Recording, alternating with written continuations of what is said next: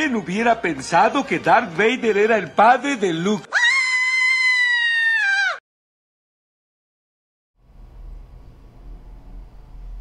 ¿Qué tal amigos? ¿Cómo están? Nuevamente nos encontramos aquí en esta noche de sábado 30 de julio del año 2022. Estamos aquí nuevamente para tener una plática sabrosa. Está con nosotros mi buen compañero y amigo Humberto. ¿Cómo estás? ¿Qué pasó, mi estimado Uriel? Bien, bien. Aquí andamos nuevamente para despepitar todo lo que hay que despepitar de estas películas. Así es. No, y ahora vamos a despepitar mucho. ¿Sí, ah? Yo creo que sí. Pero pues a ver qué dicen nuestros invitados que nos acompañan. El día de hoy tenemos ni más ni menos que a nuestro oculto amigo, como siempre, Dark Knight. ¿Cómo estás? ¿Qué tal, Uri, Humberto? Buenas noches, ¿cómo están? Pues aquí vamos a ver qué opinan los, los demás compañeros de las películas que, que quieres spoilear este, este día. Así es. También está con nosotros, por supuesto, nuestro comiquero de casa, de casa el joven Rodo. ¿Cómo estás? ¿Qué tal, Uriel? Un saludo a todos, Humbert, Dark Knight, aquí listos para spoilear estas películas que creo que ahora no serán tan malas como en otras ocasiones. Creo Sí, que ¿eh? la verdad es que estamos de acuerdo con lo que dice el buen Rodo. Y pues ahí con Rodo está nuestro amigo Darius. ¿Cómo estás? Muy buenas lunas, caballeros. Aquí ya listos también para despepitar un poco de, de estas buenas películas. Sí, creo que no estaban, no estuvieron tan peor como muchas. Así es. Y está por supuesto nuestro amigo el profe Tavo. ¿Cómo estás? ¿Qué dicen? Buenas noches a todos, todo tranquilo, todo relax aquí. Saludos a todos los que nos escuchan. Muchas gracias a todos por acompañarnos el día de hoy para platicar acerca de estas eh, películas que bueno, si bien eh, han llegado ya a las salas de cine, pues vamos a ver qué, qué nos depara esta situación, ¿no? Ajá. Eh, pues vamos a empezar, ¿qué te parece si empezamos con la, con la más... ¿Con cuál empezamos tú, Di? Pues sí, con la, con la más mejor, Con la más mejor, ¿no? la Eh, menos pinche. Con la menos peor. No, Este... neta está. Este, sí, fíjate que el Rodo fue el que nos dijo que la verdad la película de Top Gun Maverick, la verdad valía bastante la pena. Y pues la vimos y ¿qué opinas de esa película, mi querido Rodo? Pues fue una película que, para empezar, sabemos, se tardaron muchos años en hacer, prácticamente casi 40 años en hacer esta película. Y algo muy, muy loable de la película fue que, ahorita ya hablaremos ya a fondo de ella, pero de entrada Tom Cruise puso dos condiciones para hacer la película. Ajá. Una era que se respetara a los personajes, que no se cambiaran y se le agradece mucho que no hicieran estas inclusiones forzadas, esta cuestión de política. Ah, Eh, afortunadamente se le respetó eso. Y la segunda, que todo fuera con aviones de verdad, al igual que había sido la primera. Él no quería CGI y ya ven que Tom Cruise es el estandarte de yo lo hago. Entonces se agradece mucho. Visualmente la película, quien la haya tenido la oportunidad de ver en cine, es una joya verla en el cine y este y vale mucho mucho la pena estas dos cuestiones que logró rescatar Tom Cruise. Yo creo que eso es algo que le funcionó muy bien a la película. Entonces tú, de plano, sí te gustó.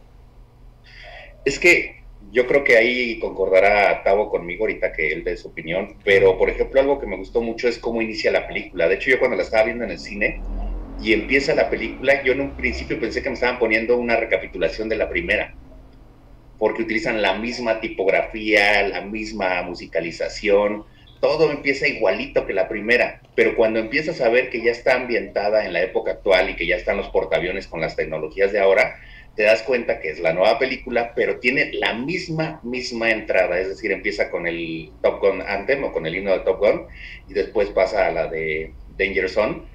Y es muy padre eso, desde ahí te atrapa la película. Creo que Tavo concuerda conmigo en esa parte, no sé ahorita a ver qué, qué nos dice Tavo. Sí, no, sin duda, sin Sí, duda sí, lo hemos este, eh, comentado en su momento. esa parte de cuando uno va iniciando la, la película ahí, de verdad a mí me pasó igual. Cuando empezó, yo dije así de, ah, se me hace que están pasando la, la, la primera película de Top Gun como para el reestreno de la 2. Y este, y de momento esa misma temática, letra, tipología, o sea, todo eso fue así genial. Y cuando ya uno va entrando, que es pues, la 2, no, eso fue un buen detalle, es muy buen detalle. Estuvo buena, ¿no? Y además creo que sí, sí cumple con el hecho de ser una segunda parte. ¿O no, mi querido Dark Knight? Bueno, tanto como una, las personas que no hayan visto Top Gun anteriormente, pues realmente no necesitan chutársela para ver esta. ¿no? Y conocen a Tom Cruise, pues ya, ya saben cómo pues la calidad de sus películas. Ahora, los que vimos esa película, pues sí, obviamente se agradece que hayan seguido todo ese este todo ese seguimiento de, de, de la película anterior, los personajes, como bien comentaba Rodo, que eso fue algo que pidió exactamente Tom Cruise, que se respetara todo eso. Pero sí, la verdad es que la película es un. visualmente es increíble. Y si, más, si la tiene la oportunidad de verla en una pantalla IMAX, no, te la puedo recomendar como no tiene ni idea. O sea, se ve increíble esa película. Finalmente, me gusta todo, desde la musicalización, los, el, el carácter que tiene ahora este ya Tom Cruise, que antes, si ustedes ven la de Top Gun en el la primera, pues hasta mamilón se ve el, Tom Cruise ahorita ya por la edad, aceptando los chistes de pues de, de, los chavos más jóvenes eh, acerca de, de, su edad y de que pues, no lo iba a hacer, pero ya demostrarlo así, no sé, la verdad es que sí trataron muy bien la película, es muy buena, la historia es buena y finalmente pues, se siente como unos de, de, los llamados blockbusters del año, que yo creo que va a romperla esta, esta película, ya que tiene este, ingresos ya muy grandes, ya está a punto de alcanzar a las, a las más vistas de varios años. Fíjate, ¿no? Pues entonces eso quiere decir que sí, que sí jaló gente, ¿no? ¿Cómo ves, mi querido Darius? Fíjate que eh, concuerdo con, con, la opinión de Rodo, con la Dark Knight de Tavo. O sea, la verdad es que es una película que inclusive yo, yo, yo te puedo decir que cuando la empecé a ver, o sea, desde que empezaba a, ni, o sea, ni, ni, ni, siquiera, ni siquiera había empezado la primera escena cuando yo ya en mi mente tenía la, la, el tema de Danger Zone, que Ajá. realmente es un tema épico. Eh, eh, o sea, y, y, en el momento en que empiezo a escuchar esta, ya en, la, ya en el cine, la, la, la canción, digo, la verdad fue un, una fascinación, fue un, fue un, encanto, o sea, realmente la película te atrapa. Eh, el hecho también de que Tom Cruise haya dicho, eh, eh, el decir no quiero CGI, porque realmente fue el encanto de la primera película, el, el, el, el, que se entrenaran todos los actores para pilotear este, estos aviones, el, el, hacer las, las, las escenas, las, las, secuencias, incluso cuando estaban, un dato curioso, cuando estaban eh, pues ensayando o entrenando las, la, las escenas, que obviamente se entrenaron con pilotos eh, de la Fuerza Aérea, con, con, todos los movimientos y todo, cuando va, va subi van, van subiendo los aviones eh, y alcanzan una, pues ¿Cuántas, cuántas, cuántas Gs? ¿Dos? Una, la, fuerza, la, la, la no, fuerza de gravedad. Nueve. Hay una parte donde están marcando hasta nueve. nueve hasta Gs. nueve, exactamente. Y que, y que realmente sucedió. O sea, los actores se sometieron a esta, a esta, a esta fuerza de gravedad. Y es, y es impresionante. Y, y bueno, ya un poco más adelante que, que, que se spoilee la, la trama, pero esa escena donde precisamente Tom Cruise pasa entre los dos eh, entre los dos aviones, pasa a toda velocidad, es, es, es, impresionante. La verdad es que es una película que vale mucho la pena ver y como dicen, en pantalla, en cine, en pantalla IMAX, es, es, es muy buena película, la verdad. De plano sí te gustó. Sí. Además, el hecho de que la empieces a ver y que cuando escuchas el tema de Danger Zone, dijo, te transportas a esa pues que 80, ¿no? En los 80 cuando salió la primera. Y difiere un poco en el comentario de Dark Knight de que no necesitas ver la primera. Creo que sí, o sea, sí, para, para realmente eh, eh, valorar el, el- esta, esta, esta, esta segunda parte de Tocón, la verdad creo que sí es, sí es buena idea que, que antes hayas visto la primera, la verdad. Sí. Ya la vas a disfrutar más, digamos, ¿no? Sí, exacto. O sea, se puede entender perfectamente la película si tú la ves sin haber visto Top Gun 1. Sin embargo, para disfrutarla, que es lo que dice Darius, para disfrutarla, que fue lo que nos pasó, por ejemplo, en, en lo que comentábamos Tavo y yo, para tener esa, esa, esa cuestión de emoción. O sea, yo cuando estaba viendo en el cine iba Jazz conmigo y dice, ay, mira, estás bien emocionado cuando empieza, y apenas estaba empezando la película. O sea, Exacto. porque es algo que te transporta y te conecta perfectamente con la primera película, ¿no? Algo que como decíamos no hizo por ejemplo Doctor Strange 2 que nada tiene que ver con la 1 no entonces aquí eh, ya entrando un poquito en lo que es la trama de la película algo que también rescata muy bien y creo que lo mencionaba Dark Knight es esta cuestión del- de, de cómo es lo viejo y lo nuevo conviven y se saca lo mejor de cada uno, ¿no? Eh, por ejemplo, hay un, hay un detalle muy, muy importante, sobre todo, pues, o sea, lo que dice Darío, si ves la 1 le vas a entender mejor, cuando, por ejemplo, eh, él está en el bar y los cadetes lo sacan y lo votan porque supuestamente este, violó una de las normas del, del bar Del bar. Y lo votan, ¿no? Y al día siguiente están todos así muy de risa y todo, y cuando llega él y se dan cuenta que es el maestro, dicen, oh, caray, ¿qué hicimos? No? Este. Que es lo mismo que le sucede al personaje de Maverick en la 1 En cuando la trata de ligar a esta chica Ajá. que resulta que es su maestra. Entonces, es algo, son detalles muy padres que tiene, ¿no? Eh, la, la historia que tiene que ver con este Rooster, el hijo de Gus, que era el compañero de, de Maverick en la primera, que desafortunadamente fallece, eh, es algo que también jala mucho la película y te mueve mucho esa película. También algo a rescatar, creo que también un día lo comenté con, con Tavo, es que, por ejemplo, eh, yo hace mucho no veía a Tom Cruise hacer un papel donde, por ejemplo, se le, se le tuviera que exigir el que llorara, el que se viera derrotado, el que se viera realmente caído. Ujú. Y aquí tú lo ves. Esa escena igual, spoilando un poquito, esa escena de Val Kilmer con él, de este Ah, Iceman. sí, sí, Híjole, Sí, creo sí, que sí, es put, de lo mejor que puede tener la película, ¿no? Y- Claro. Y, sobre todo ver un Val Kilmer que lo ocupan de manera muy inteligente, porque sabemos que Val Kilmer ahorita desafortunadamente tiene un cáncer de garganta. Así. Ya no puede hacer tantas películas. Así es. Sin embargo, ¿cómo lo manejan? ¿Y cómo llegan, por ejemplo, a ese cierre donde le dicen, ¿quién es el mejor piloto? Y que le dice este Val Kilmer, no me hagas este... Y vamos también, no eches a perder las cosas, Sí, ¿no? no, no le dice así como noches a perder el momento, ¿no?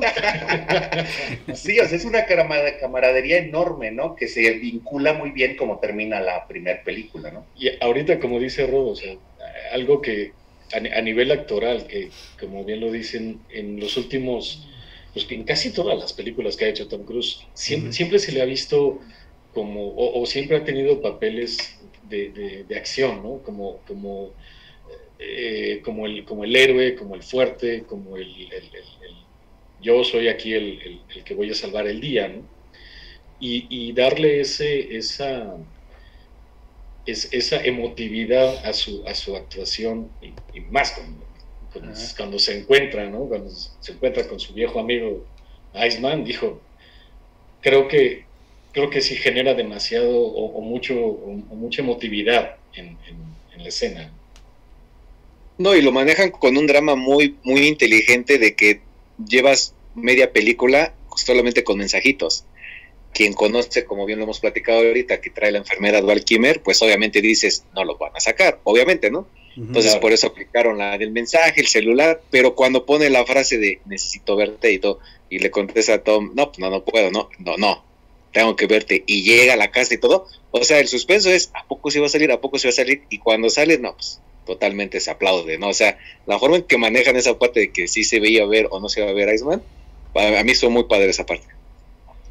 Ahora, algo que tomar en cuenta, que o sea, sabemos que Val Kilmer está mal y finalmente la voz, si es así, la tuvieron que trabajar para que se sintiera que era él que estaba hablando. Fueron muchas, este, lo que hicieron, muchas acoplaciones de, de su voz y armaron para que sonara igual, pero él no habla, ¿eh? Claro. Eso sí, era, o sea, su voz de... Es su voz de Val Kilmer, sí, pero no, Pero no la no habló. habla no habla en la película, o sea, eso es algo que, que se hizo y en, en honor a él, o sea, y es algo que este Tom Cruise quería hacerlo y se lo propuso y él, y sin afán de ofenderlo, le preguntó, oye, ¿podemos hacer esto? Por eso esa escena que comenta Tavo es tan, es tan épica porque eh, fue con, eh, con- concesionada por, por Val Kilmer para que no se sintiera que este por lo mismo que sabemos ¿no? que de su enfermedad Claro. pero es, es muy emotiva la, la, la escena Eso sí. Sí, efectivamente. Entonces, este, sí recomiendan como una buena película. Yo sí, totalmente. Realmente, lejos muy de ciertos detallitos muy fijados. Muy de fijada, sí, claro. No, para mí estuvo excelente. Yo, yo creo que sí está buena, es una muy buena Yo película. creo que sí. Sí, no, sí, o sea, yo pienso que sí, es buena película, que todo está padrísimo. Sobre todo yo creo que el esfuerzo loable de, de, de tantos años de sacar la otra, ¿no? O sea, No, yo, rifados, ¿eh? o sea, yo neta, pienso que también sí. eso es algo, como dice Va a destacar mucho entre otras películas actuales. Va a destacar mucho por muchos años. Igual que Así la es, esa, o sea, se va a quedar Sí. también para mucho tiempo, ¿no? Como, Sí, yo creo que es de esas películas que inclusive va a superar a la primera, Sí, ¿eh? exactamente. Es- O sea, a sí. pesar de que yo le tengo mucho cariño a la, a la Top Gun 1, yo la vi porque a mi papá le fascinaba y de ahí yo conocí a Top Gun. Eh, yo creo que esta va, va a superarla en ese aspecto. O sea, todas las secuencias de acción están súper bien hechas, las cámaras están súper bien montadas en los otros aviones. los otros aviones. Eh, esta, esta situación donde él les demuestra que se puede hacer el recorrido, este, porque eso es lo importante, y aquí es donde vamos a, a precisamente a lo de los spoilers. Recuerden que la trama es destruir una, una base que tiene una cuestión nuclear. Ajá. Sin embargo, el objetivo de los dirigentes es destruirla. Si regresan o no los pilotos, Eso ya es- eso ya son expendables, Es decir, plus, pueden ser plus. muertos y no, y no les importa, ¿no? Pero Tom Cruise dice, no, yo quiero que mis pilotos regresen. Si me estás trayendo aquí para entrenarlos, yo soy responsable de ellos, ¿no? Y más por la situación de la muerte de Gus y que está el hijo de Gus ahí. Entonces, eso es algo muy, muy padre de la película, cómo él lucha porque los cadetes, en este caso los, los de Top Gun, regresen con vida. Y algo muy padre que también maneja la película es que te muestra todos los estereotipos sin verse forzados. Tienes a la chica, tienes al que es como nerd, tienes al que es el abusón, tienes etcétera. Y cada uno, Tom Cruise lo sabe utilizar como líder del grupo en el momento que lo tiene que usar. Sabe qué es lo bueno de cada uno y cómo lo maneja. Y no te ponen aquí que la mujer es la superpoderosa, o que el nerd es el superpoderoso, o que el Sí, claro, abusón claro. es el superpoderoso. No, cada quien tiene su momento donde brilla, y eso es lo importante, cada uno brilla. Y, y eso, y eso fíjate, a, a- a, a ese comentario es porque sucedió también en la primera. En la primera también estaba el abusón, también estaba el nerd, estaba la, la- Sí.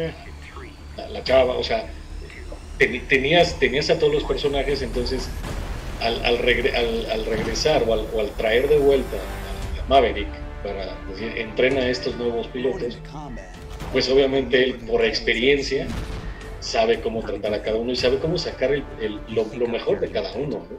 en su rama. decir, bueno, sabes que el abusor, ah, pues, que es, un buleador y todo, y entonces Pero sé que en el momento que te necesite, que tú eres bueno para derribar aviones porque eres un individualista, en ese momento va a estar ahí para mí.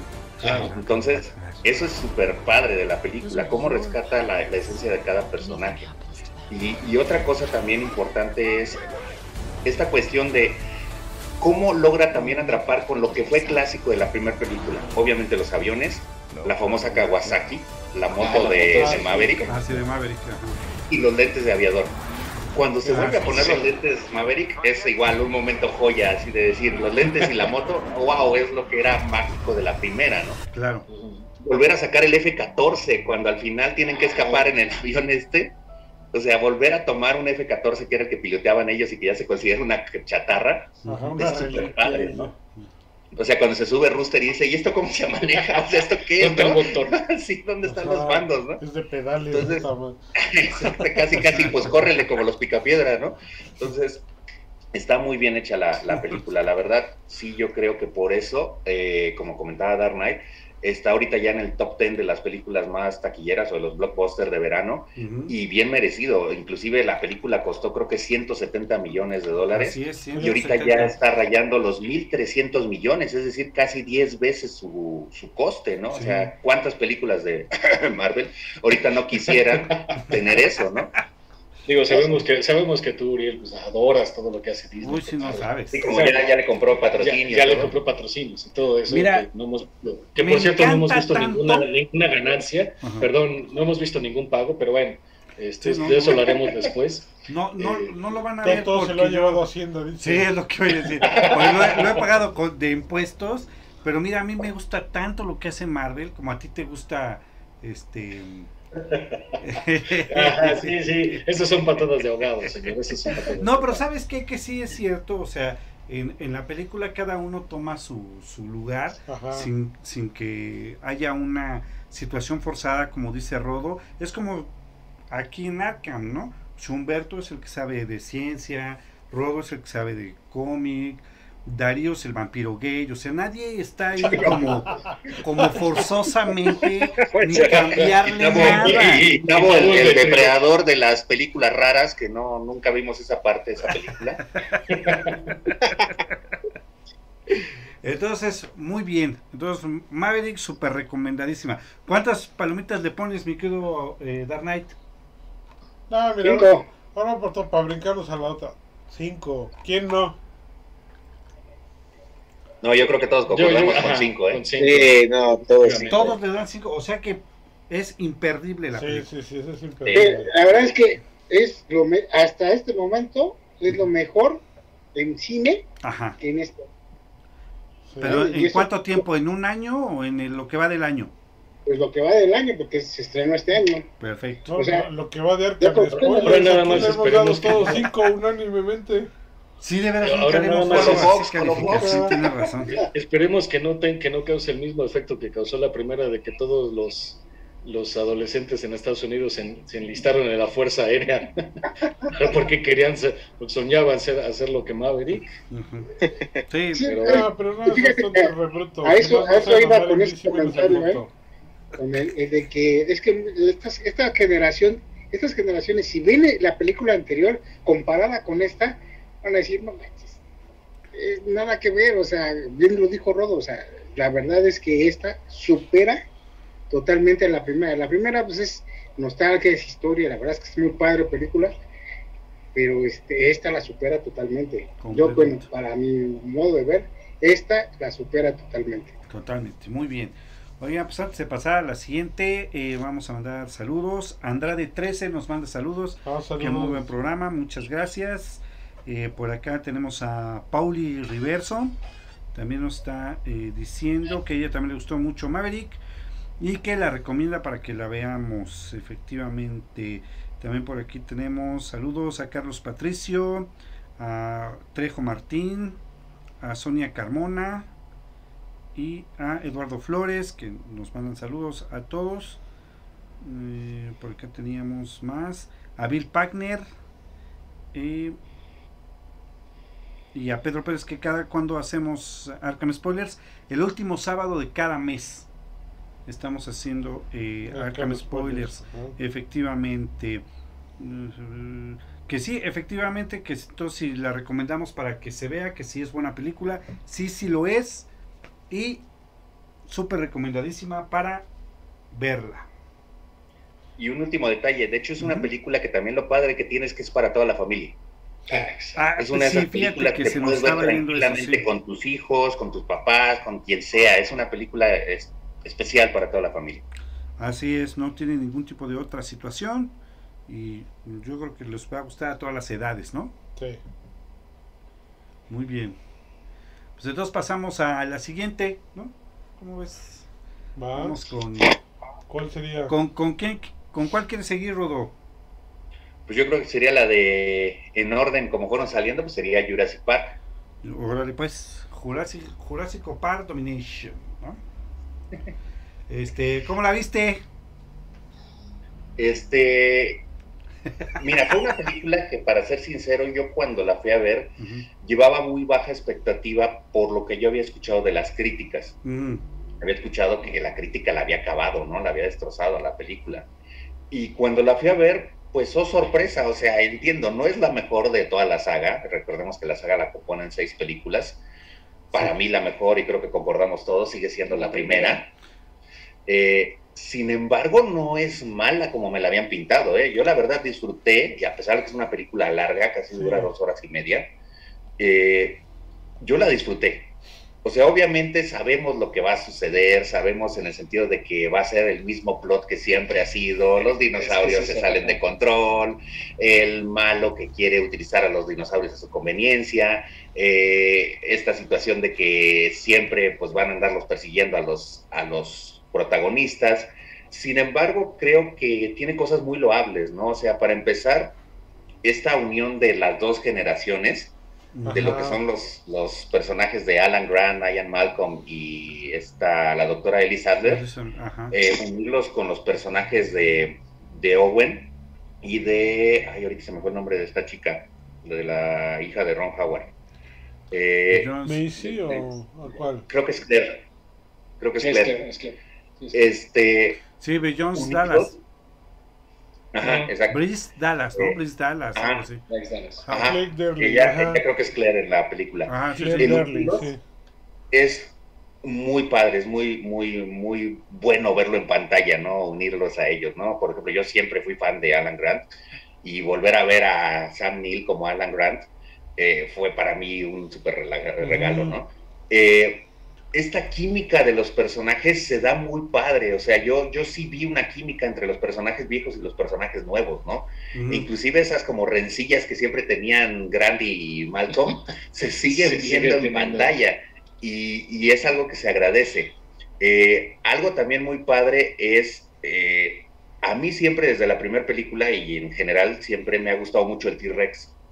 Y el T-Rex es para mí el dinosaurio máximo, ¿no? Y fuera de la primer película no le habían dado una muy buena participación, salvo en la 4 donde hace equipo con Blue, con la Velociraptor, para derrotar al, al, que era el híbrido, al, que era el Indominus. Este, y aquí yo estaba con el temor de decir, híjole, no lo vayan a desaprovechar, ya llegaremos a esa parte más adelante en los spoilers, pero afortunadamente no. Afortunadamente le siguen dando su lugar al T-Rex, que es precisamente, de hecho, el, la imagen de la franquicia. Recordemos que el logo de la franquicia es, el T-Rex. Entonces, a mí sí me gustó la película. No voy a decir que es tan buena como Top Gun Maverick, pero a mí sí me gustó. No sé qué opinan los demás. ¿Tú cómo la viste, Humberto? Bien, bien, bien. Coincido totalmente con, con Rodo. Me gustó mucho pues todos los guiños que creo que fue más de la mitad de la película que hicieron a la, sí. a la 1. A la 1, sí. Entonces me gustó mucho cómo mezclaron todo que salieran todos ya este pues, con más edad obviamente eh, la película hace eh, pues hace que su chamba realmente uh -huh. te, te, plantea todo el esquema cómo está figurado el, el Jurassic World la dominación uh -huh. total en el planeta también incluso cómo se muere el malo no que te acuerdas que en la primera sí, sí, el, claro, este, claro. Eh, la latita y los estos este los otros dinosaurios que escupían y todo eso que son a los que matan al Neville, no me acuerdo cómo se llaman de sí, la primera. Sí, el gordo mantecas. El ¿no? gordo mantecas, exactamente. Ah, Dennis. Dennis. Ándale. Y Dennis es, Mantecas, que de hecho, ajá. un detalle importante ahí, un, una referencia importante, como bien dice Humbert, este personaje de Doxon es el que le da la latita en Ajá. la 1. Ajá, sí, Es el exactamente. que, que llega y les dice, aquí nadie le interesa, y dice, miren, Doxon, Doxon, tenemos a Doxon aquí, y Ajá, nadie sí, le hace sí, caso. Ese Doxon es el que ahora es el malo en la última película, el que Así quería es. los embriones desde la primera película. Sí, porque ya pasaron Sí. los años, ¿no? exactamente. Entonces esas partes que hicieron mucho mucha conjunción con Jurassic Park, Ujú. la primera, esa, esa parte me gustó. Como dice, de repente hay dos, tres escenas que, que como que dices, nah, ya, ya sabemos lo que va a pasar aquí, pero en general muy buena. Está, está gustó buena. mucho.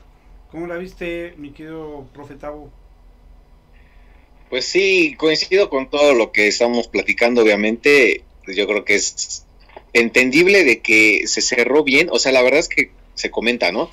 Sí cierra bien. Después de esperar, no sé, una churrada después de tantas que nos habían dado, yo creo que sí teníamos el miedo de decir, o sea, después de lo que han hecho, ya cerrar, juntar a los, a los personajes de una generación con otra totalmente diferente, yo creo que sí fue así como que el, nervio, ¿no? El, miedo. Pero creo que lo, lograron cerrar, yo creo, una buena, buena película con esta, como todo, ¿no? Tiene sus detalles. Pero creo que lo lograron cerrar y como lo hemos visto, algo que yo también observé, fue que al final de cuentas siempre en todas las películas van sacando no un nuevo un nuevo dinosaurio un nuevo dinosaurio ahorita sacan un híbrido ahí un este raptor algo se llamaba entre raptor y pájaro y ave medio raro que hasta podía ah, en las altas del agua subir y patinar o sea era súper todo un mutante master porque patinaba sobre hielo bajaba sobre el agua volaba todo no y el típico de que va persiguiendo al al héroe y nunca lo va a alcanzar, ¿verdad? Pero manejan esa parte, ¿no? Que siempre sacan eh, nuevos eh, dinosaurios que al final de cuentas no es quemado, o sea, no es, ah, pues se parece al, ¿no? O sea, al final de cuentas es, nuevo.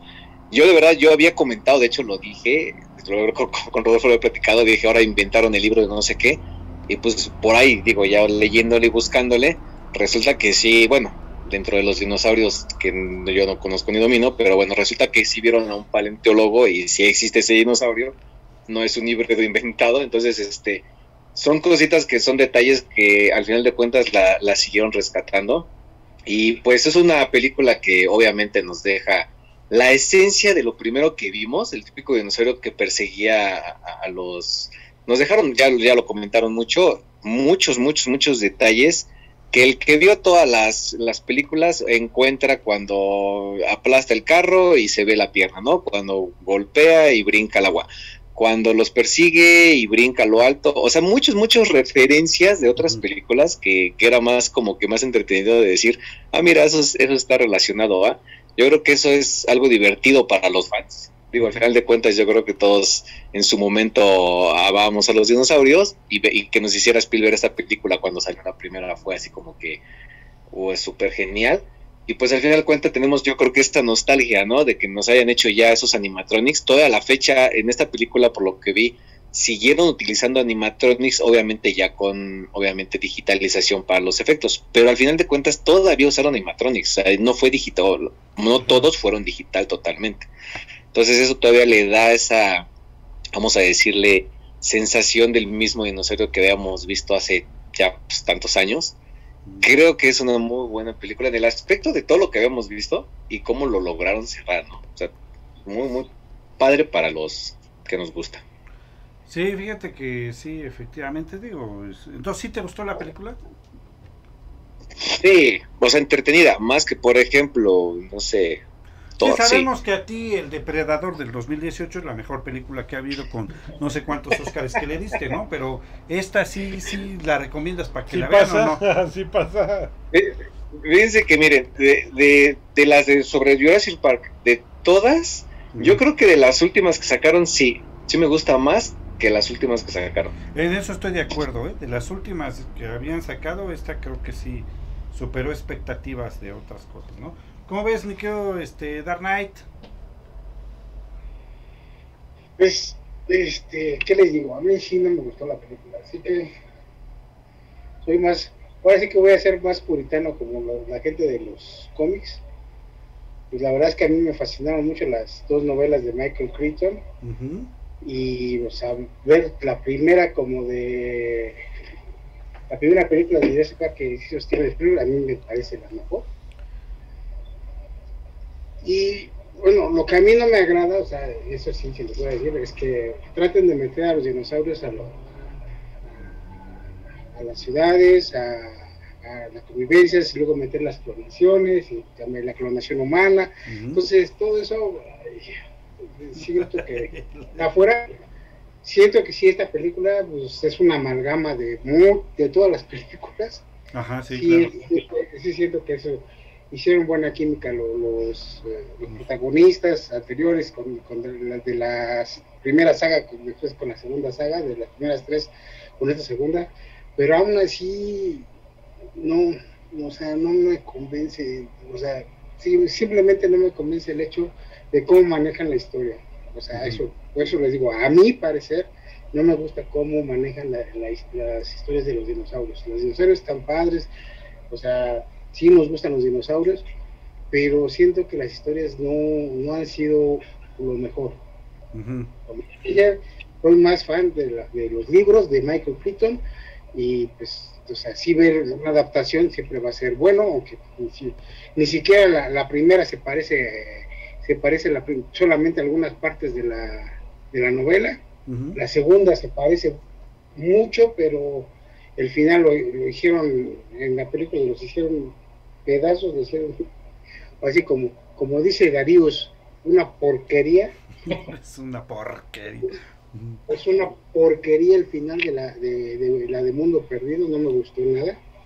Y pues y las demás pues este pues tienen quieren darle otro para otro público, ¿no? Pero finalmente a mí en lo particular no, no, no me agradaron las, las últimas tres. Así que pues las veo porque me gustan los dinosaurios, pero no porque sea fan tan tan fan de la de la película. De la película. Me quiero, este, Darius. Pues yo, yo, es, es- es- yo, yo te podría decir que, que para mí, en cuestión películas, yo me quedo definitivamente con la primera. Sí, claro. Esta, esta eliminaba todas las demás que, su- que surgieron y esta última la dejaría como, como una segunda parte. En lo personal, la considero innecesaria. O sea, la primera la pudiste, la, la pudiste haber dejado. En, o sea, tiene un inicio, tiene su clímax y tiene un fin. O sea, ahí pudiste haber cerrado la, la- la- la película y no sacar más. ¿Por qué? Porque como lo, lo- lo menciona, como, como lo menciona este Ro y, y Tavo, la verdad es que tú, tú, tú llegabas al cine y decías, híjole, es que va a ser pan con lo mismo. O sea, ahora dónde, ahora dónde van a meter a los dinosaurios. No, pues que ahora va a ser en un, en un parque acuático. No, ahora resulta que va a salir en la playa. No, ahora resulta que lo voy a meter en la ciudad. O lo voy a meter en un poblado ahí abandonado de, de- de- de Nuevo México, ¿no? Que les encanta esa zona en Estados Unidos como pueblos ¿Cómo abandonados. está todo? Pues sí. ¿no? Entonces, este, sí, sí se me hizo buena porque, como, como lo dijo Rodo, o sea, me- eh, tienes a la nueva generación de científicos y, y demás que hacen que, que- que se ve buena química con los, con los personajes originales o los de la primera película. Y tomando el comentario de Dark, de Dark Knight, creo que siempre, también en lo personal, siempre va a gustar más un libro que la adaptación a la película. ¿Por qué? Porque tú lees el libro y tú solito te creas la película. Es decir, es tu visión, tu opinión, tu interpretación de la, de- de la novela o del libro. Ujú. Y te enfrentas a una adaptación de otra persona, una visión de otra persona, y obviamente va a ser difícil que, que- que concuerde al 100% con la tuya, ¿no? Se me, eh, se me hicieron buenos los efectos porque, como bien lo dijo Tavo, se ven los animatronics. Ajá. Y eso, y eso es algo que, que fue en el, cuando, cuando salió la primera, fue, el, fue el, el- el- el boom, era lo nuevo, era, era lo que llamaba la atención, el, el decir, wow, o sea, se ve muy real, aunque sabes que es un animatronic, pero se Claro. ve muy real. Y ya ahorita lo que, lo, lo que hicieron fue retomar ese, ese concepto de los animatronics para eliminar el, el- el- el, pues el 100% de CGI. Entonces, yo en mi opinión, considero, sí se me hizo muy buena, sí se me hizo buena la película, no la mejor. Yo definitivamente me quedo con la primera y es la única.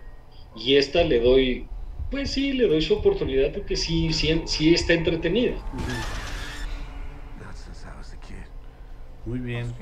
Sí, no, bueno, yo creo que sí fue una buena película, como que supieron, yo no sé ustedes qué opinen, pero yo creo que como que supieron empatar sin un forzamiento, como diría el buen Rodo, que supieron empatar tanto la historia anterior como la historia nueva este, respetaron mucho, este, pues ahora sí que las, digamos, por decir de alguna manera, las actitudes de la, de la película, ¿no? Sabemos que, como decían hace un momento, los dinosaurios que te corretean, que ya te van a alcanzar y no te alcanzan, las luchas de los dinosaurios que siempre llegan ya cuando Ah, va a haber un, un problema, llega otro dinosaurio y se pelean, todo eso que tenía la ya se lo primera. cargó el Krusty y llega otro dinosaurio. Saurio y órale, Lo ataca y se salva. y se salva, ¿no? Sí, que será típico. Eh, sí, eso era típico de, de, de Jurassic Park, de la 1. Este, yo creo que sí, la 1 es la más chida one de toda la saga.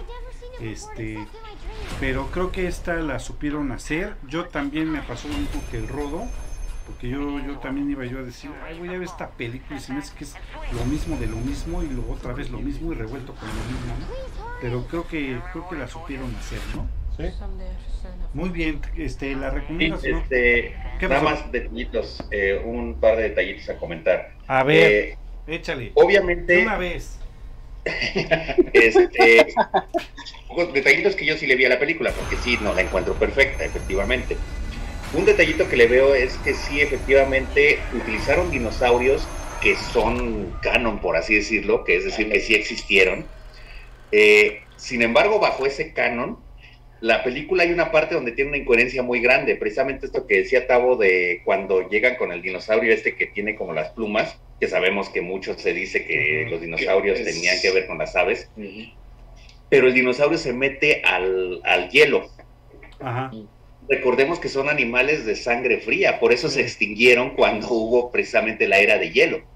Entonces ahí es como medio inconcebible que el dinosaurio tenga una agilidad enorme cuando está en una cuestión de, de una temperatura muy fría. Ajá.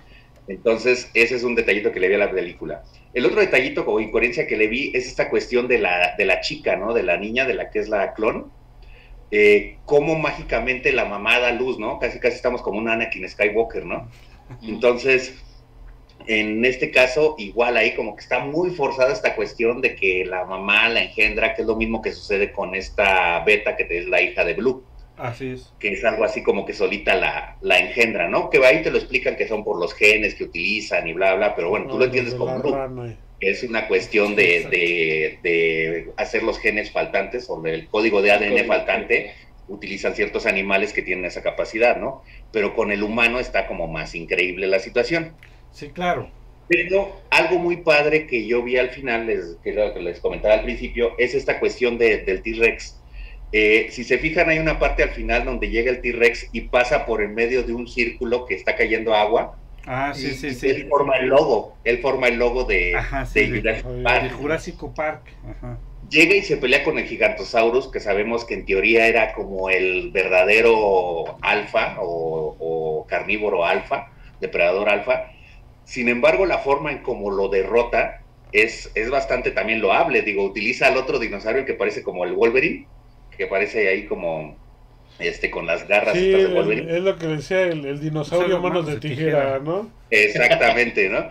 Y cómo agarra y lo avienta para que el otro lo empale. Y ya que lo empaló, el otro se lo voltea a ver y el T-Rex le gruña así como, a ver, hijo, yo, yo soy aquí el patrón, ¿no? No, no me hagas Yo aquí. soy el patrón, este, sí. chiste, ¿no? Chido. Y eso está padre, cómo al final de cuentas le vuelven a dar esa fuerza a la T-Rex, que si se fijan sigue siendo la misma T-Rex de la película 1, sigue teniendo Sí, las, la las cicatrices, la cicatriz de cuando lo atacan los velociraptors en la primera.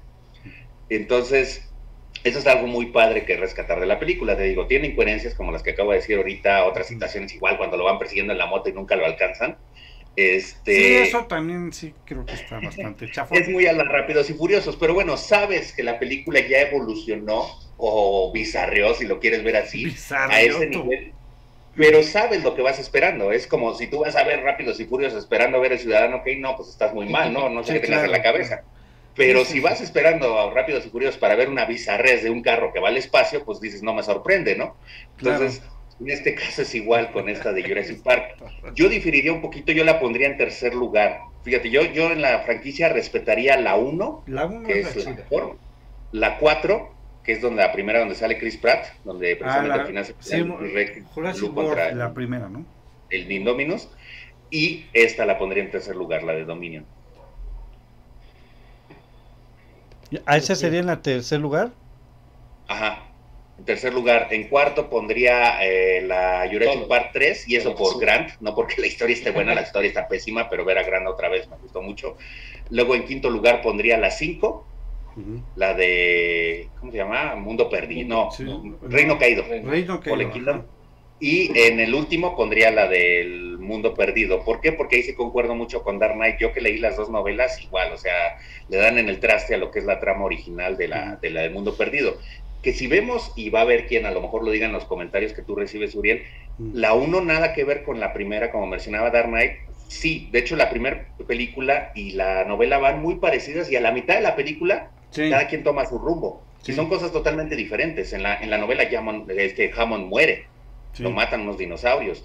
Este, en la novela hay dos eh, T-Rex que los persiguen, pero obviamente sabemos que por las limitaciones de la época, pues nada más les alcanzaba para el animatrónico de un T-Rex. Claro. Que siendo sinceros, ese animatrónico, tú lo ves ahorita, tú vuelvo a ver la de Jurassic Park 1 y no envejeció, ¿eh? Es una película que sigue viendo bien. Sí, claro, ¿no? Sí. Fue un, de hecho, yo- sí, Jurassic Park, la 1, fue un parteaguas en cuestión de los efectos especiales. Sí, lo que son Spielberg y Lucas como que saben hacer películas que no envejecen. Exactamente, o sea, tú la sigues viendo como bien dices y no se ven mal, ¿eh? O sea, sí le crees que es del año del 2023. Ujú. Ujú. Sí, mira, efectivamente, este, aquí nuestro amigo Carlos Durán, efectivamente dice que, que no se parece nada, dice, eh, la de Jurassic Park 1 no se parece mucho a la novela de Michael Crichton, sin embargo sigue siendo una buena película y a mí me gusta. Así es. Sí. Yo concuerdo, Sí, a pesar de que sí. son... La novela es una y la película es otra, a mí las dos me fascinan. Exactamente, que la película sí, le gustó, dice nuestro amigo Carlos. Un saludo para, para Carlos Durán, que nos está este, eh, comentando él también. También saludos para, vamos a ver por aquí, para Julieta, eh, Julieta Pérez Jazz, y también para Jorge Hernández, nos están viendo en el Facebook. Mm, También para Mario Hernández, Jesús Albert Rulo, que nos están este, viendo. Dice Jesse, Jesse Conde, que le gustó mucho la de Jurassic Park, que ella también pensaba que no iba a ser buena, pero que le sorprendió ya que la fue a ver al cine. Que fue a ver, a- dice que la fue a ver al cine porque le invitaron, o sea, no porque quisiera ir, pero que sí le gustó. Sí, que bueno, un saludo a todos allá ya que nos andan escuchando por el Face. Ah, este, y, y algo que muy rescatable también, que lo platicamos siempre con Humbert, la música. Ah, sí, claro. También, Es que es Ah, banda sonora, obviamente igual John Williams ahí, John ¿verdad? Williams, claro. Sí, como debe ser. También, igual utilizan tonaditas, como decía Tavo, referencias a, las, a la saga, que tú dices, sí, esto es Jurassic Park, esa tonadita clásica de tan, tan, tarán, tan, es clásica de Jurassic Park, ¿no? Y gracias a John Williams. siempre tarareas. siempre tarareas las, las melodías el joven Rodo. Este sí, no, creo que respetaron mucho la línea de Jurassic Park de la 1. Este, y sí, como dices, no es una película perfecta, pero la verdad es que creo que lo supieron hacer bien. O sea, igual y con los detallitos como nuestro termómetro que tenemos, Rodo, creo que es una buena película con cosas malas. Así es, ¿no? correcto. ¿no? Una buena película con cosas malas. Muy bien. Este. ¿Qué, qué eh, sí la, calificación sí le la damos? repo- ¿Mandé? ¿Qué calificación? ¿Qué calificación le das? Yo creo que sí, un 4 o 5. ¿Sí le das 4 o 5? Sí, o sea, sí, sí la recomiendo que la vayan a ver, pero no está perfecta como ya todos dijeron, pero sí, sí está, 4 o 5. Sí está, está, bien. está ¿no? palomera, sí. Oye, tú, mi querido Darius. Pues fíjate, yo le daría cuatro si, si no existieran las, las, las intermedias. O sea, si, si nada más existiera la 1 y esta última, sí le daría 5, pero porque existen los bodrios de las intermedias, le doy 4. Que, que son una. ¿Qué? Todas las demás Una películas. Sí, porquería. exactamente. Todas las demás. Porquería. Oye, este, profe Tavo, díganos su calificación para esta película Yo Jurassic. yo le dejo un 3-5. Es, es entretenida, divertida, pero sí, o sea, sí tiene, o sea, por mucho que seas fan, pues sí tiene muchas cosas que dices. Pues ya, o sea, hay momentos en que sí dices, ya sabía que iba a pasar esto, ya sé por qué, o sea, aunque sabemos que eso es Jurassic Park, como decía Rodolfo, ya sabemos que esperamos que van a subir al carro, al espacio los de Rápidos y Furiosos, por lo mismo, o sea, ¿por qué no nos pueden dar algo muy diferente sabiendo que ya sabemos lo que va a pasar? Entonces, yo sí lo dejo en 3-5. En 3-5. Muy bien, mi querido Rodo, para que se agarren de una vez del chongo. no, yo igual le pongo un 4.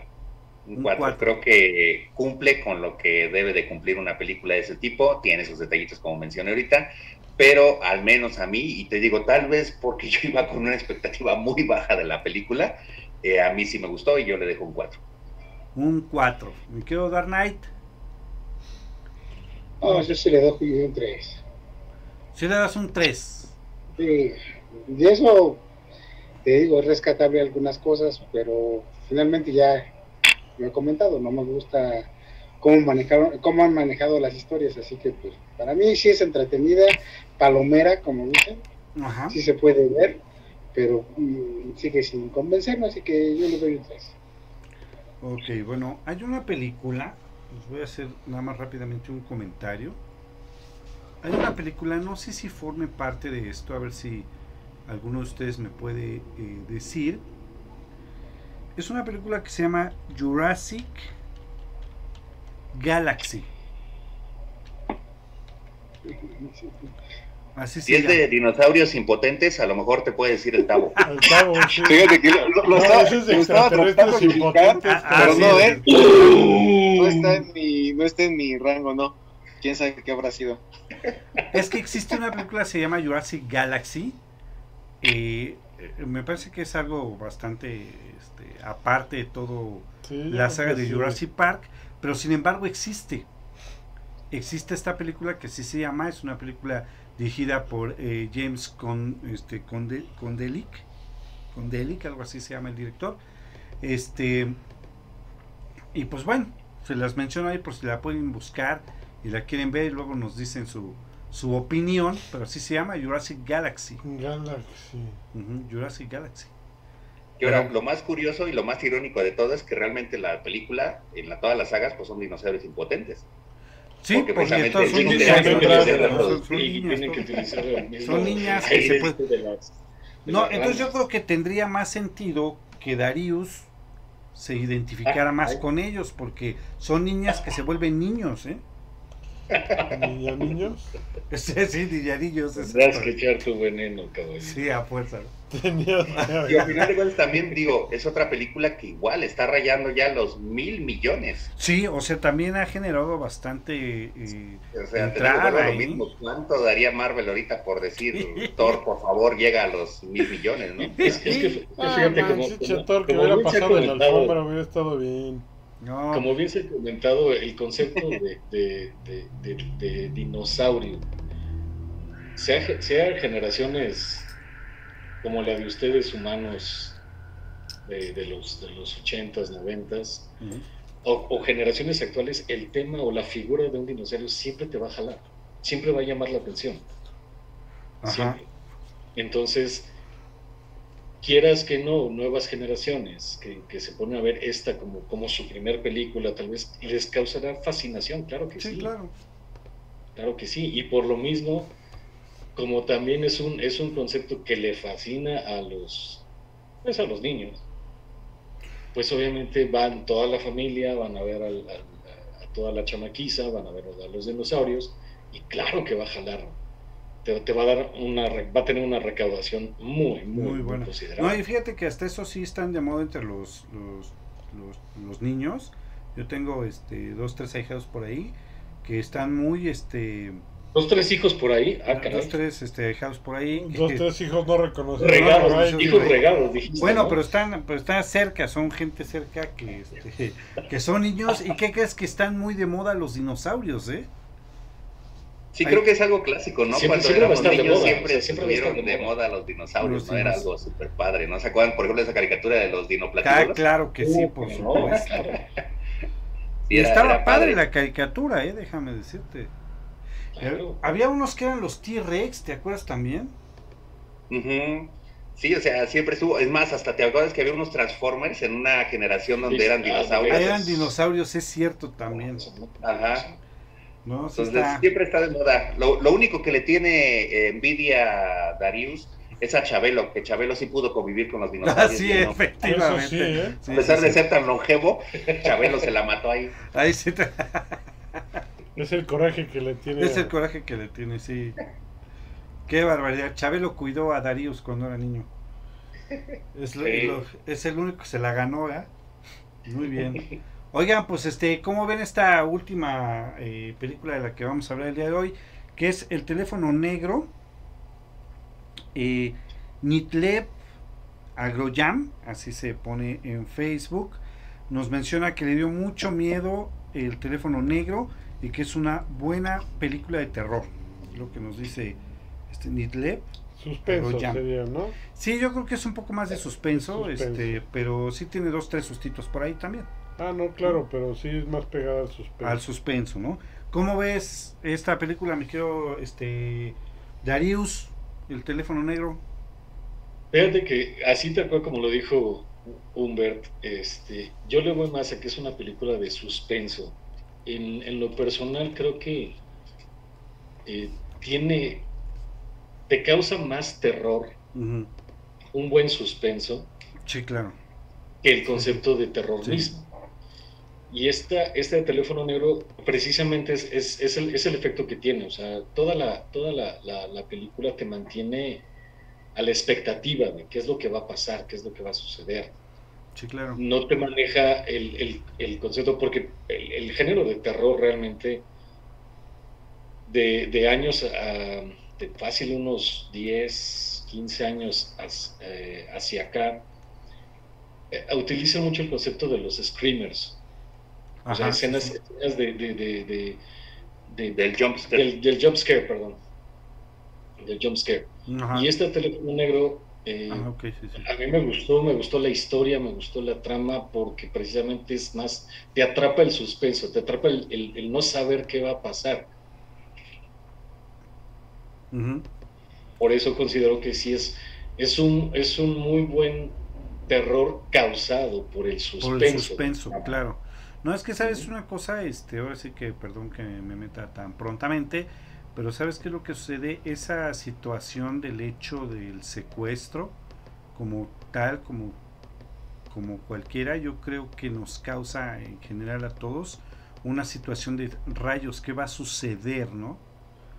Es una parte verdaderamente que te causa, pues, terror realmente, ¿no? Sí. esa situación. Pero entonces sí te gustó. Sí, sí, yo, de, de hecho, como, como nuevo terror, la recomiendo bastante. Ajá, sí, claro. Eso, eso sí, lo, lo que sí recomiendo es eh, verla. Bueno, obviamente, en, obviamente en, en- en el cine, pues sí estás con, con la luz apagada y todo eso, ¿no? Pero si la llegas a ver, en, por ejemplo, en alguna plataforma digital o demás, vela como, como debe ser, o sea, a oscuras, en la noche, eh, para que realmente sientas esa atmósfera y, y la, y la película te transporte a, a- a- al- a- a sentirte como el protagonista, como que si estuvieras dentro de la película. Qué horrible ese cuarto, ¿eh? Sí. O sea, qué horrible ese cuarto donde lo tenían el pobre chavo o, o tuvieron a los pobres chavos. La verdad es, es- que es que- horrible está. Lo que, lo que mencionaste, ¿no? El tema, el, el- el- el secuestro. Fíjate que eh, cuando, cuando yo la... Cuando, cuando, cuando empezó la película, yo, yo me imaginaba o, o- o inmediatamente pensé en el concepto del de, del tema de, por ejemplo, la película de Hostal. O sea, el concepto, el concepto de un secuestro, el concepto de, de que agarras a ciertos individuos y los encierras en, un, en una habitación y, y, pues ya, y los dejas, ¿no? Y pues obviamente los, los, los, los individuos que están ahí dentro del cuarto dicen, ¿y ahora qué? O sea, ¿qué, ¿por qué estamos aquí? ¿Quién nos trajo? ¿Por qué demonios? Este, ¿qué, qué nos van a hacer? Sí, claro. Entonces claro. empieza, empieza a generar ese miedo y, y la, y la trama te empieza a atrapar, a decir, "Uy, ¿qué les van a pasar? ¿Qué les van a hacer estos cabrones? O sea, Sí, sí, sí, está. el, el- el malo con esta eh, máscara que Ajá. también que le, le crea le crea ese efecto de, de, pues, es que no sé quién demonios es, ¿no? Sí, ¿no? No, y además Sí. el- la, la enfermedad de este tipo, ¿no? Ahorita ya platicaremos más adelante de esta situación, cómo él le fascina, ¿no? Estar haciendo daño. Exactamente, o sea, esa, esa, ese gusto, esa, ¿cómo lo podemos llamar? Eh, este, psicópata, esta, esta psicosis de, de- Sí, de ese cuate, man. del personaje, del, que realmente el personaje es el, principal, pues es el malo, para mí, para mi forma de ver, el personaje principal se, eh, eh, se lleva la película el malo, eh, y, y- y este gusto, eh, el no tener el remordimiento, ¿no? O sea, el, el- el tener placer por causar este daño. Sí, es horrible. Está muy bien manejado, para Sí, mí está, está, muy bien está- manejado. está cañón. Mi querido Dark Knight, ¿qué opinas del teléfono negro? Me gustó, me gustó, me gustó mucho la, esta película, sí. Pues, como bien mencionan, el, el suspenso, porque también considero que no es terror, es suspenso, está muy bien manejado. Este, sabemos que, que, pues, bueno, que está basado en un cuento corto de Joe Hill, que es este, eh, hijo de Stephen King Así es.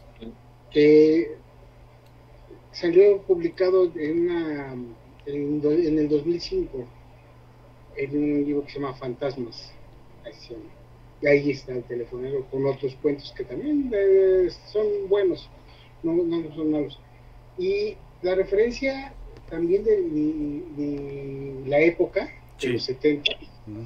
está muy bien caracterizada y si se fijan, o sea, ese tipo de, de, de situaciones que maneja el teléfono negro, eh, sí se dio mucho en Estados Unidos eh, el secuestro o la desaparición de niños, de personas, en este caso de adolescentes, sí se dio algo. Y, y no muchos este, se encontraron a la vez, entonces sí estaba, de to- Joe Hill agarra varios este, eh, cosas que pasaron en los 70 y lo transforma en este en este cuento y la verdad es que la adaptación a la película fue muy buena yo siento que sí es muy desesperante como bien dice ese cuarto que está con un ven- una ventana chirris allá con no sabes qué hacer este todo encerrado con un colchón todo sucio y, y a sabiendas que pues, en cualquier momento vas a morir ¿no?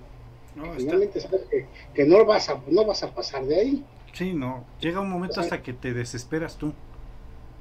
De decir, Ahora, no manches, no, La ¿cómo? del, eh, del puro teléfono ahí que sabe que no que no sirve para nada, o sea, dices, bueno, ¿qué es lo que pasa? Entonces ahí ya las situaciones de los de los niños muertos antes, llamándole a él para saber cómo se tiene que salvar lo que tiene que hacer, la verdad es que pues, sí está bien, la verdad es que está bien hecho. Sí, claro. Finalmente, sabemos el personaje que a mí en lo particular más me gusta es el de su hermana, el de la niña. La niña es, es valiente. Si, si se fijan, hay una escena muy, muy este, brutal para, para este tiempo, en el Sí. que todo, lo- todo les duele, en donde el papá le da una Madrina. a la niña, pero cañón, ¿eh?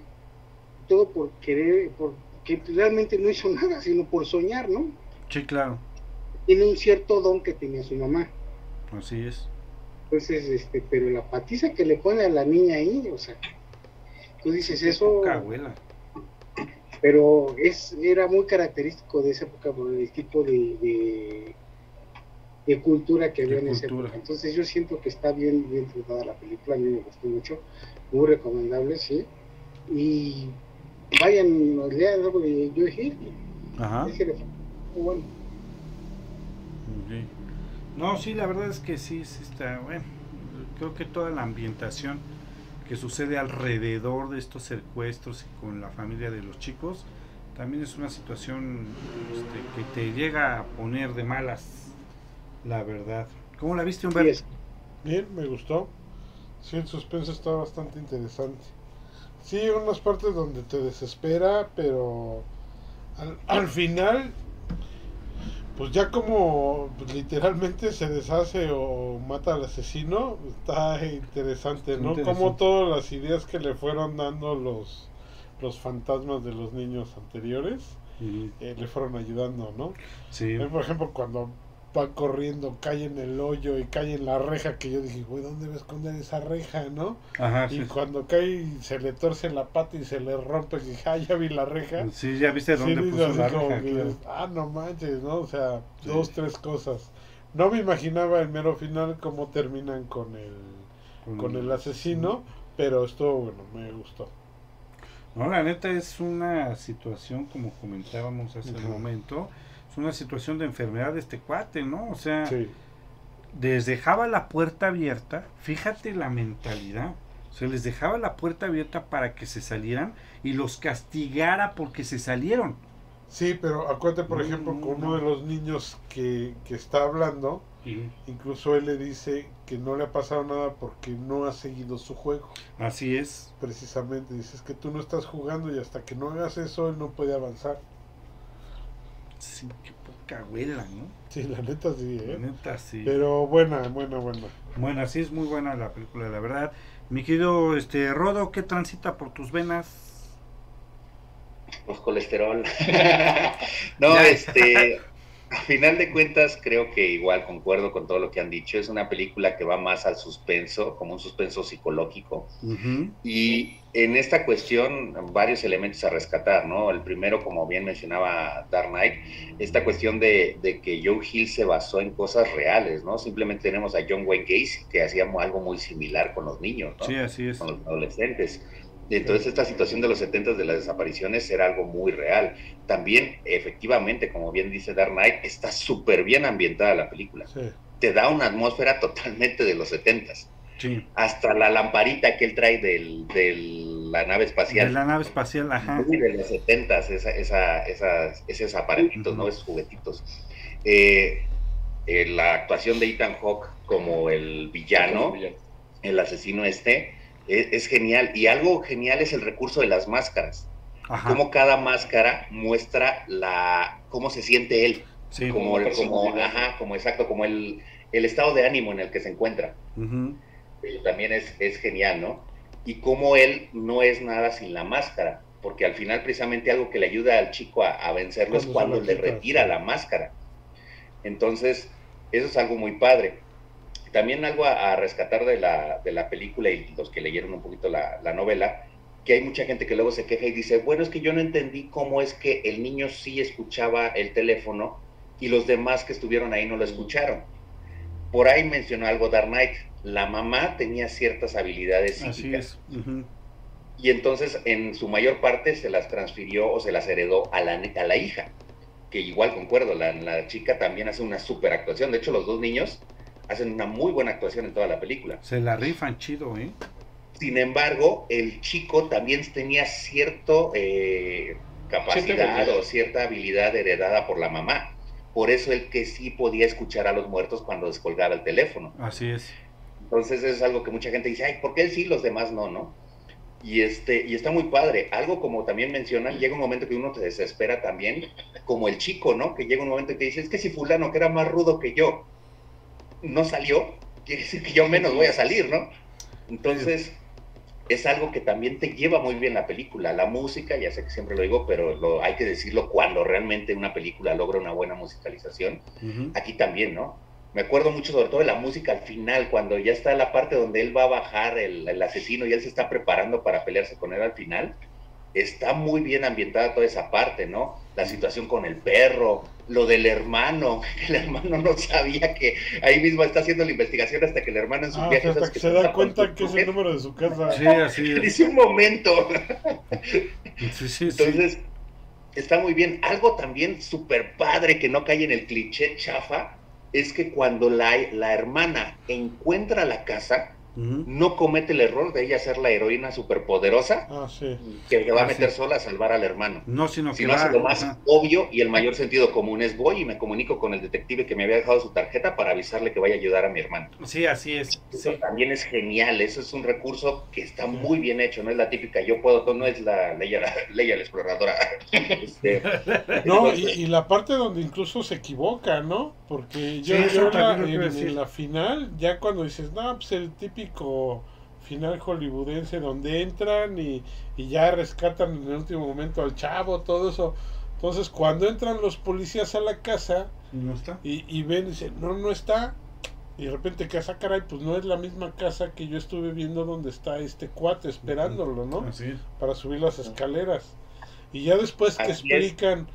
Que no era esa casa, sino la de enfrente, pero en esa casa enterraba a los este a los cuerpos, Ajá. dices, ah, no manches, o sea, ya tiene otro sentido, pero esa, ese detalle Exacto. también me agradó. Que, que- que- esa escena, esa escena te recuerda también en una, de- no me acuerdo si fue la última de So, que precisamente en, en las cámaras que, que ah, en la están- segunda, en la segunda, que, que están, que están con las cámaras y ya que la ya estaba grabado. Ajá. Y, ajá, y resulta que ya estaba grabado y que resulta que era otro lugar, era en otra casa. Sí, sí, y, y efectivamente eso de, de la, de la chica, tú entiendes que la casa que le llama la atención es donde están los muertos, que es lo que, te- que ellos se comunican o ella es lo que ella puede ver. Por eso ve la casa de enfrente, como bien dice Humbert, donde están los cadáveres. Ajá. Sí. Sin embargo, volviendo a ver la película, porque a mí me tocó verla dos veces, una en el cine y otra con mi mamá, este, hay una visión donde ella ve a su hermano que está golpeando la Sí, la puerta. casa. Ajá, la casa. Y esa es la casa donde el hermano está encerrado. Ajá. Pero todas las demás visiones las tiene en la casa de enfrente, Sí, así es. donde ve el número. Fíjate que voy a volver a ver esa parte, Rodo, porque yo estaba casi seguro que si era la visión en la casa donde llegó la chavita. Así yo pensé la primera vez que vi la Sí. película, pero ya cuando la volví a ver, no, la visión, la única, solo es una, donde ve que el hermano está golpeando la puerta, Es la casa La original. casa de donde la sí casa. salió. Donde sí salió él. No, voy a chequear ese detalle, que lo voy a volver a ver. No más. ¿Cómo ves, mi querido profe Tavo? ¿Qué? Sí, ya, ya sabemos No. que de Depredador es la mejor, pero explícanos esta que. No, no, no, sin duda esta es una buena película, disfrutable joya que te mantiene pegado todo el tiempo. Esas películas que te gusta, que puedes verla y, tú, y estás atrapado. No, de esas películas que estás pensando, ah, de seguro va a pasar esto y te lleva por el buen camino, ¿no? Como bien lo comentan, ya, ya comentaron todo, pero comentan que está adaptado a un libro que literalmente, ¿no? Mencionan por ahí es pequeño de 20 páginas y este y el lector cuando lo leyó no, no sabía que era el hijo de Steve King.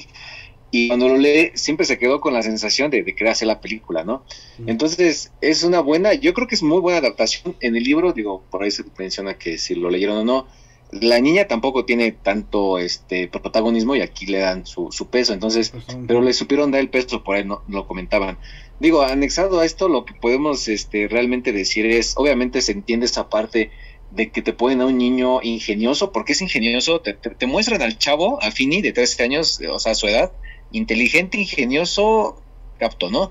Y aún así es secuestrado. Te manejan a, a- a las sombras de los, o sea, ya que aquí ya no es un libro, o sea, ya es la, la película, ¿Mm? la sombra de todos los que salen, de todos los niños que vean por secuestrados y, y muertos, la sombra de cada uno de ellos es diferente. O sea, si lo logran ver en la película, cada uno cuando sale el maquillaje o la, la adaptación de ellos, en la forma en que fueron asesinados, es diferente totalmente. O sea, cada uno interpreta, a mí me ahorcó, a mí me hizo esto, a mí me castigó, a mí me Sí, golpeó. Claro, claro. Y aparte de eso, o sea, que uno, a mí me latigó, o sea, su sombra, porque maneja las sombras en la parte de los muros, cuando hay, cuando se van reflejando, Fini logra ver sombras, aparte de al, aparte de ver al fantasma, digámoslo así, ve la sombra, también ve la sombra, y si, como dice Rolfo, si lo pueden volver a ver, cuando ven las sombras son diferentes, o sea, van, van representando lo que sufrió el, el- el pobre niño en, en su momento, cuando sufrió su, su muerte y cada uno solamente lo va llevando a cada uno de estos. Sí, claro. Cabe también obviamente algo muy importante o, o identificable que lo mencionaron. Esas máscaras que, que, el- que representa Ethan Hawks, muy bien adaptadas, cómo actúa. O sea, tienes, cuando tú te pones una máscara, tú sabes que tus gestos no se ven. Y entonces interpretar algo de que tú tienes una máscara, pero demuestra que esa gesto de la máscara se está viendo, yo creo que Ethan Hawke lo logra al 100, o sea, yo de verdad dije, bravo, bravo por su actuación, porque cada vez que se pone una máscara diferente, de, interpretando lo que él mismo está sintiendo, digamos, sí lo logras, o sea, sí lo sientes, o sea, agarras y dices, en este momento está así, en este momento está enojado, en este momento está con coraje, este está con odio, ahorita está triste, o sea, sí, sí lo logra reflejar súper bien, o sea, en la película se, se capta súper bien, y digo, es un detalle que el, que hizo las, las máscaras precisamente es el, digo, es un detalle que, por ahí estuve leyendo, me parece que fue el, que hace las, las máscaras del grupo este, no sé cómo se llama, Sleep, no, ¿cómo se llama? Sleep, no. Ajá, ese, ese. El que hace las máscaras de él y de, creo que son las de Freddy, las de Viernes 13, perdón. Jason, Jason. Ajá, de las de Jason, el, el que hizo las, las máscaras de él, el que las diseñó, es el que hizo las máscaras para esta película. Entonces, yo creo que por eso funciona súper bien esa, esa super adaptación.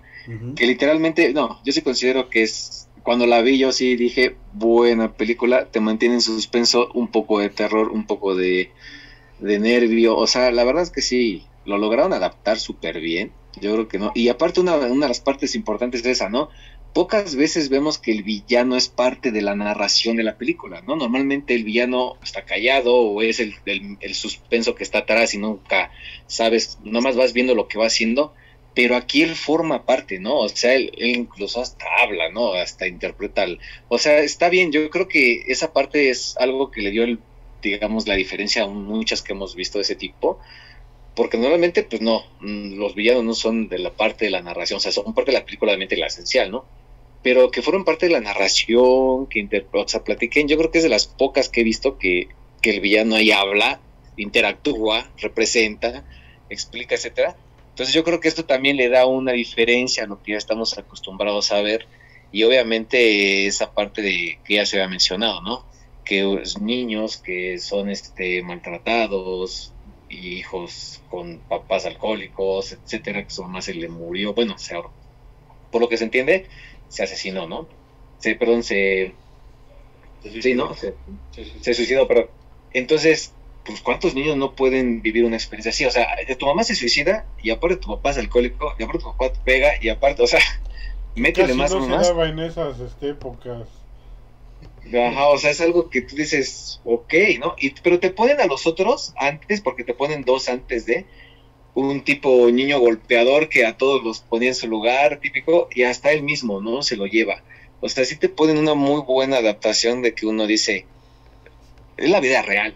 O sea, si lo, lo llevamos, si lo quieres ver así a tu alrededor, si dices de pronto, escuchamos en las noticias cuántas veces no oímos lo mismo, desapareció fulano, desapareció fulano, y de, repente lo, lo, logras ver con esta película, yo creo que también maneja esa parte emotiva humana de, decir, es que no, o sea, por mucho que sea ficción en película, no, espérate, es un tema real. Y, y muchas veces nos queda, yo creo, en la cabeza, yo no sé, muchas veces ha pensado es, bueno, ok, pasa el secuestro, uno lo escucha, lo ve las noticias, etcétera, y, y aparece que se murió, etcétera, pero ¿qué pasa, no? O sea, yo creo que siempre se queda esa esa parte tenebrosa de la cabeza de el que secuestró, qué hizo durante todo ese tiempo cuando tenía, digo, si hablamos luego ya de personas grandes, ahora imagínate niños, ¿no? ¿Qué hizo con esos niños?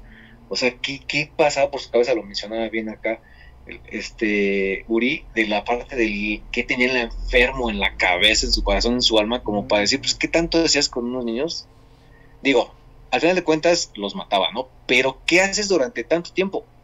Y entonces aquí te pone en la película una experiencia de uno, digo, sacando fuera de lo normal, te ponen una experiencia de alguien que vivió, digamos, su parte del secuestro.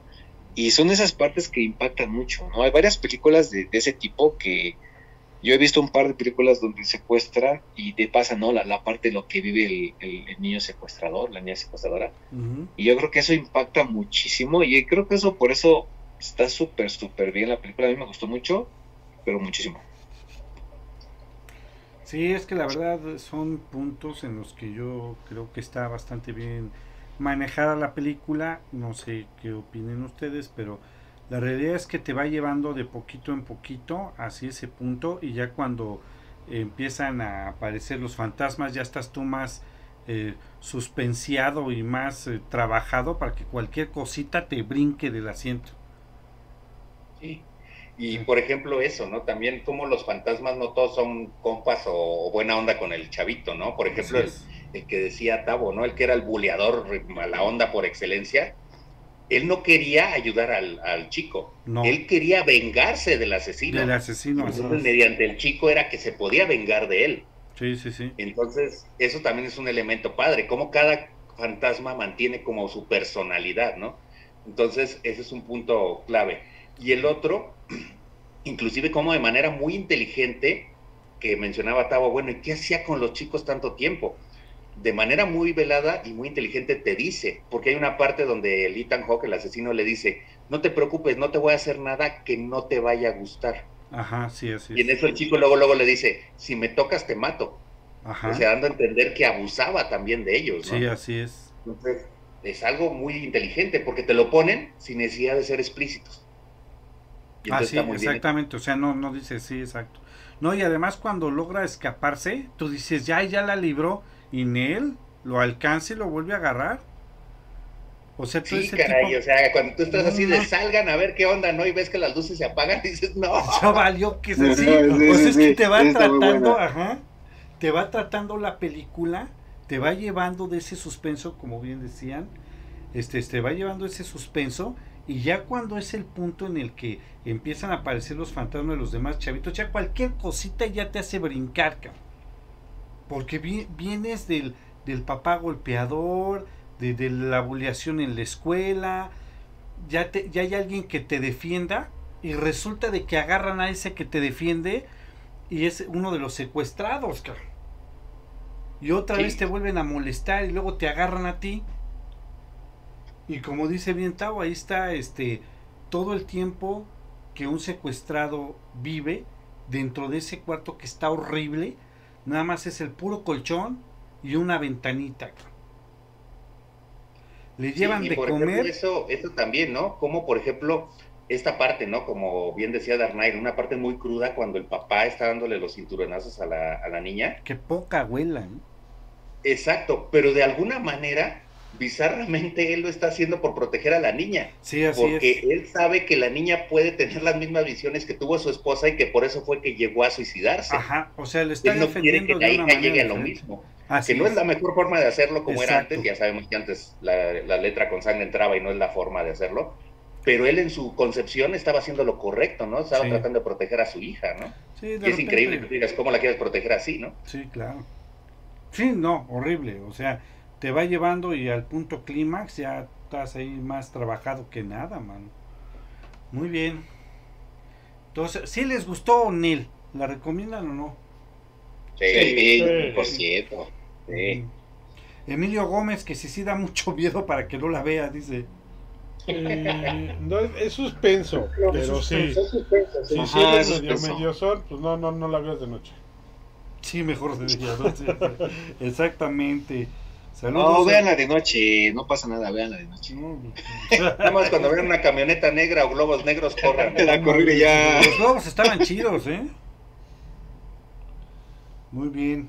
Jin Han, saludos a Jin Han, a Yair AN, a Renato Conde, a Adam Moreno y por aquí tenía yo otro que dije, otro lo voy a mencionar. Ay, a Héctor Perea, que nos están escuchando ahí en, en el Facebook. Muy bien, calificación para este el teléfono negro, mi querido Humberto. Igual, 4 o 5. 4 o 5 le das. ¿Y tú, mi querido Dark Knight? Yo también le doy un 4-5. Cuatro- Ah, esa sí te gustó. Sí, sí, sí, me gusta. Pues Estuvo, estuvo chida, ¿no? Este, mi querido Rodo, Igual, 4 o 5. 4 o 5. ¿Todos 4 o 5 o, el Darío le No, va a yo, poner sí- yo sí le doy un 5. 5 Yo igual le doy 5. Sí, También yo igual le doy 5. Tavo y, y Darío 5. Entonces, sí es súper recomendable para que la vean. Volvemos a insistir, no es tanto terror, es suspenso, pero sí te pone dos, tres sustos y sí te pone los nervios bien, bien acelerados, ¿no? Sin duda. Sin Sí, duda, sí. sí, sí. Fíjate que a- a- a- aunado a este, a este tipo de tema que tiene esa película. Eh, yo voy a recomendarles una, ya no, no es tan reciente, es del 2009. Ajá. Eh, se llama Desde mi cielo, posiblemente ya la vieron. No es una película que no es una película que como las como todas que sea normal que tenga, que tenga un final feliz, pero tiene eh, tiene un mensaje. Entonces la película es muy parecida a este tipo Ah, de- sí la vi, fíjate que sí la vi. Está buena. es un secuestro de una niña, también, eh, fíjate, también es la época, la época de los 70, final de los, de finales de los 70, Ujú. y eh, pues realmente tú ves la historia y parece que la niña está viva, pero no. Sí está recordando que era en un campo, ¿no? Sí. Ah, fue ok, secuestrada, fue violada. o- Ah, sí, no, sí, sí, buenísima, ¿eh? Sí, muy recomendable. buena, muy buena película. Les digo, Sí. así como que dices, tú esperas que dices, eh, tiene que haber un final. Es una película que te tiene con el eh, así tenso, porque dices, no puede ser que este cabezón se salga con la suya, ¿no? Y al Sí, final, sí, no manches, no es posible que eso pase. Y ya pasa algo que no te gusta. Y, y el, el final que tiene la película en sí, la película, es, es triste, es muy triste. Sí, sí, sí, sí. Pero es muy Muy buena impacta. película. Sí, impacta mucho. Fuerte, sí, sí, está muy, muy, muy, muy cruda. O sea, te lleva, te lleva por un ritmo de, de, de vida.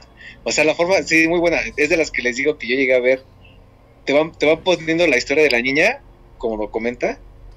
Pero al final de cuentas ya te das cuenta que lo está narrando y ya cuando termina te das cuenta, pues lo estaba narrando porque ya había muerto. Sí. Y entonces cuenta todo lo que vivió mientras su secuestro, mientras su encierro y cómo el desgraciado este la manchó. Y al final de cuentas, luego pasan cómo la encuentran, de ese, de ese tipo de vida que escuchas en un basurero tirado ahí el cuerpo. Y no, no, está muy buena, esa película sí muy buena. Ok, muy bien. Pues Se esa llama ¿cómo? película eh, desde el cielo. Desde el cielo. Desde el cielo. Está basada en hechos, ¿no? Mm, Ajá. Está hecho. en un libro, en un libro de, Un libro. de no, Alice pero ¿qué crees que todavía estoy leyendo eso? Que dice que la historia de Susie Dalmon está basada principalmente en un asesinato real ocurrido en Newport. California, en el 73. Sí, Sí. digo, no, no, no me extrañaría, ¿no? Sinceramente no me extrañaría. Muy bien. Bueno, pues ahí está la recomendación de Dark Knight este, y de Tavo y de Humbert que ya la vieron, dicen que está muy buena. Sí. Desde el cielo se llama la película. Del Desde mi- 2009. Desde mi cielo. Desde mi cielo.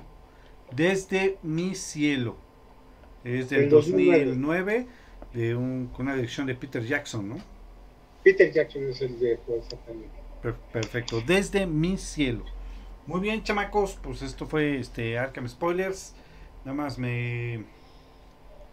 Me resta eh, recordarles que el siguiente viernes toca Arkham. Este. Quiero invitarlos a todos para ver cómo se le destroza el hígado del coraje a Rodo. Porque vamos a hablar de dos de los personajes más importantes de la DC.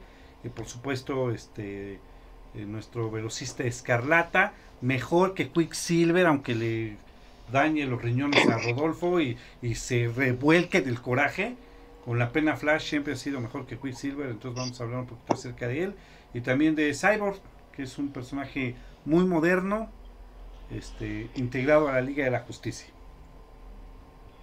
Y así es, personajes que sí realmente son icónicos, sobre todo nuestro querido Barry Allen, creo que ha sido la pieza clave en muchos eventos de DC.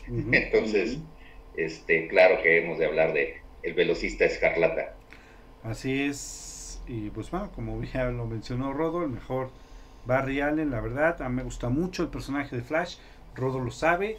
Y este y pues vamos a hablar acerca de ellos el siguiente viernes. Están todos invitados, mi querido Dark Knight, Terius y el profe Tavo. Su comentario final de algo.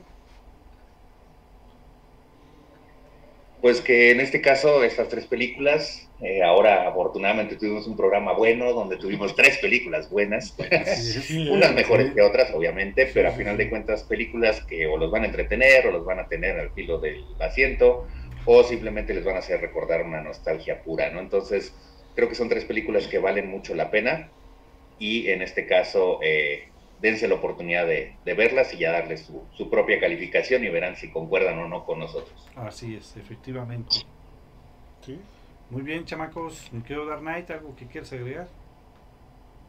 Eh, como siempre lo he dicho, pues, ven las películas y saben que, tienen, que son adaptaciones de un libro, lean el libro. Lean el libro, sí, exactamente también.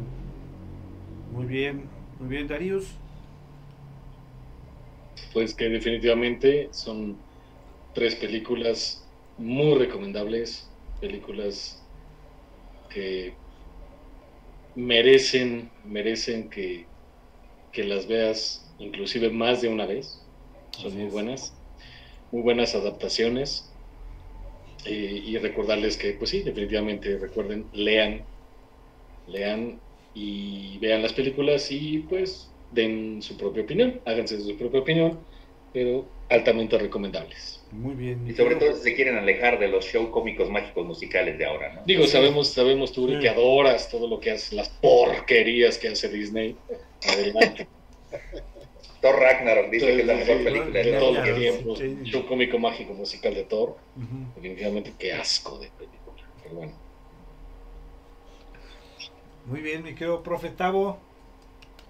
No, sin duda películas que si lamentablemente ya no las, obviamente ya no las pudieron ver en pantalla grande, porque por ejemplo Top Gun, disfrutable como bien lo mencionan, Todavía está en en cine, ¿eh? Todavía está en el cine, ¿eh? Todavía está en pocos cines, pero eh, todavía sigue en cartelera. Es en No, pues si pueden verla mejor en, en cartelera mil veces, porque sí son películas que se disfrutan más en pantalla. Sí. Sí. Las tres, digo, poniéndolas en el orden, yo creo que Top Gun, luego este teléfono y Jurassic, Ajá. sin duda son disfrutables en el, en el ambiente, pero son de esas películas que cuando salen, bueno, hoy en día ya se streamen, antes era Blu-ray o DVD, pero son de esas películas que, que sí te quieres te- tener porque sabes que se disfrutarían volverlas a ver, volverse a repasar, volverse a disfrutar, porque te vuelven a generar una muy buena sensación. Digo, sobre todo, yo creo que va a ser Top Gun, una de las buenas como tal, y este y teléfono negro, si eres fan de, de ese género, obviamente. Jurassic World no creo que, que sea como tenerla ahí guardada. Si te gustan Pero, las pues, para subdesarrolladas, super desarrolladas. Si quieres a tus hijos, sobrinos o algo, yo creo que sí va a ser muy buena. Como para Así que es. te ver acá muy, muy sabio en dinosaurios, funcionaría. Sí. Muy bien, chamacos. Humbert, ¿algo más? No, no, no, pues no, digo que ya todas las recomendaciones ya las hicieron. Así Lean es. primero, hay muchas adaptaciones de, bueno, prácticamente dos de ellas fueron adaptaciones de libros, Así es. han llevado exitosamente a la pantalla, pero lean, Así es. realmente lean antes de ver la película. Hay mucha gente que mejor no lee nada y se espera la película, ¿no? No háganle al revés, como dice el buen Dark Knight. Así es, efectivamente.